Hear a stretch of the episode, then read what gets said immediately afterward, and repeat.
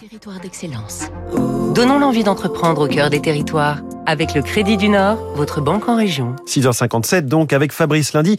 C'est une nouvelle forme de travail qui se développe, le recours de plus en plus fréquent aux indépendants par les entreprises. Malte est la plus importante communauté de freelancing en Europe, une place de marché qui met en relation entreprises et consultants. L'entreprise est née à Lyon en 2013. Au départ, un constat fait par ses deux fondateurs, Vincent Huguet et Hugo Lassiège, la difficulté pour des boîtes de trouver rapidement des collaborateurs sur une mission, surtout dans un monde où le numérique accélère. Aujourd'hui, elle revendique 340 000 indépendants dans une centaine de métiers, gestion, consulting, digital, et 40 000 entreprises clientes, dont la quasi-totalité du CAC. Les experts sont vérifiés et évalués. Un algorithme prend la suite pour trouver la bonne personne.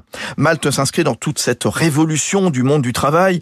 Le freelancing qui est un vecteur de transformation des entreprises confrontées notamment à la pénurie de talents. Alexandre Fréty, son directeur général. Le freelancing est un levier extrêmement important pour pallier cette pénurie des talents. Pour beaucoup de nos clients, c'est de plus en plus difficile de recruter ou d'avoir accès à des ressources extrêmement pointues sur des expertises pénuriques. Le talent, euh, il est de plus en plus indépendant. C'est quelqu'un qui euh, passe d'une mission pour une entreprise du CAC 40 à une mission pour une PME euh, située à 20 km de son habitation. C'est quelqu'un qui a multiplié les expériences. Donc c'est vraiment un vecteur de transformation et de, valeur ajoutée. Et preuve que ce secteur est en ébullition, le rachat par Malte fin mars de l'allemand Comatch avec l'ambition de devenir le numéro un européen pour se projeter un jour comme l'Airbnb mondial du consulting. C'était Territoire d'excellence sur Radio